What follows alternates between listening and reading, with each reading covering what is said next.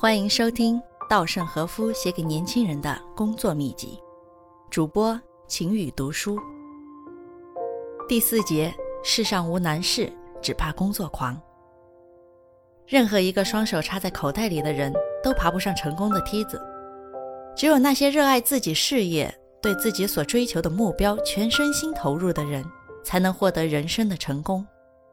就像稻盛和夫所说：“如果你全身心投入工作，那么不管面临多么大的困难，神一定会帮你，事情一定能够成功。”年轻时的稻盛和夫为了达到把京瓷打造成世界级的优秀企业这个目的，不懈地努力工作。可以说，正是他废寝忘食的付出，才有了今天的成功。稻盛和夫用自己的实际行动，赋予了勤奋工作的价值和意义。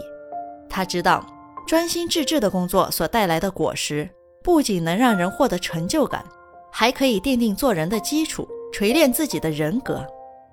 因此，他在工作中始终保持着积极的心态和愉快的心情。创造了经济高速增长奇迹的日本人有这样一句名言：“世上无难事，只怕工作狂。”形象地阐明了敬业和成功之间的关系。敬业往往意味着对事业的全身心的投入，意味着承受常人所不能承受的痛苦，意味着长时间的艰苦劳动，意味着可以接受前进中任何障碍的挑战。敬业还必须全身心地投入到事业中去。只有那些热爱自己事业、对自己所追求的目标全身心进行投入的人，才会获得人生的成功。著名的女指挥家张培玉就是这样一位全身心投入于音乐之中的成功者。然而，也正是敬业的精神和习惯，才造就了他本身。张培玉是一位世界驰名的著名指挥家，在西方乐坛上，指挥这一行业是男士的世袭领地。张培玉却靠着超凡的实力打入欧洲乐团，并出任德国卡塞尔歌剧院的首席指挥。世界著名指挥家祖宾梅塔称张培玉为与生俱来的指挥家。他说：“我认为他在音乐上有无限量的才华和能力，并有足够的音乐经验，足以领导一个高水准的乐团。”指挥家小泽征尔、马泽尔罗林也极其称赞他很有才华。张培玉极其敬业，他的敬业精神是出了名的。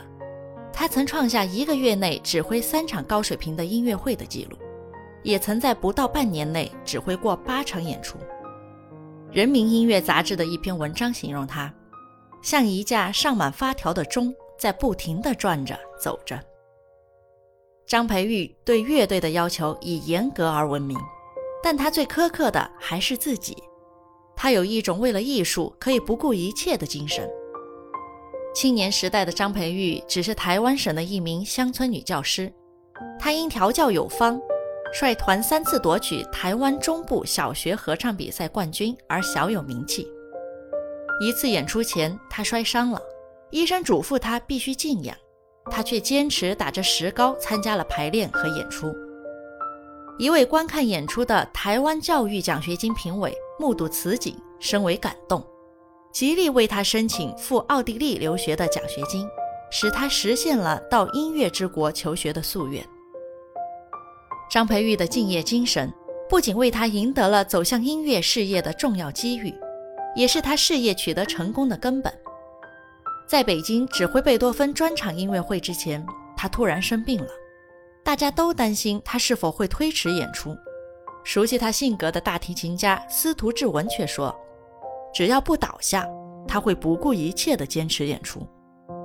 果真，他最后如期而至，并且执棒的曲目还是力度最大的贝多芬第五交响曲《命运交响曲》。一个月后，在指挥另一场演出时，上台前他一直头疼，吃了几片止痛药，他就又出现在指挥台上。他说：“本来我可以节省点力气，但我对音乐一向是全力以赴。”张培玉曾对记者说过这样一段话：“音乐与我的心结合在一起，它是从我的心里流出来的，是我的肺腑之言。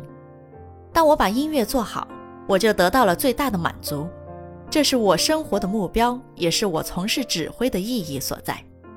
我热爱音乐，太热爱了，没有任何其他的事情可以超越它，也没有任何其他的事情能够让我如此的投入。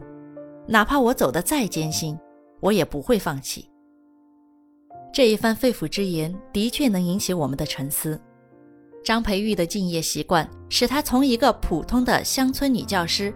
登上了德国卡塞尔歌剧院首席指挥家的宝座，这其中对音乐的忘我精神和音乐融为一体，并为了音乐可以牺牲自我的精神，起着至关重要的作用。音乐是他的全部，他的一生就是一场接着一场的精彩的音乐会。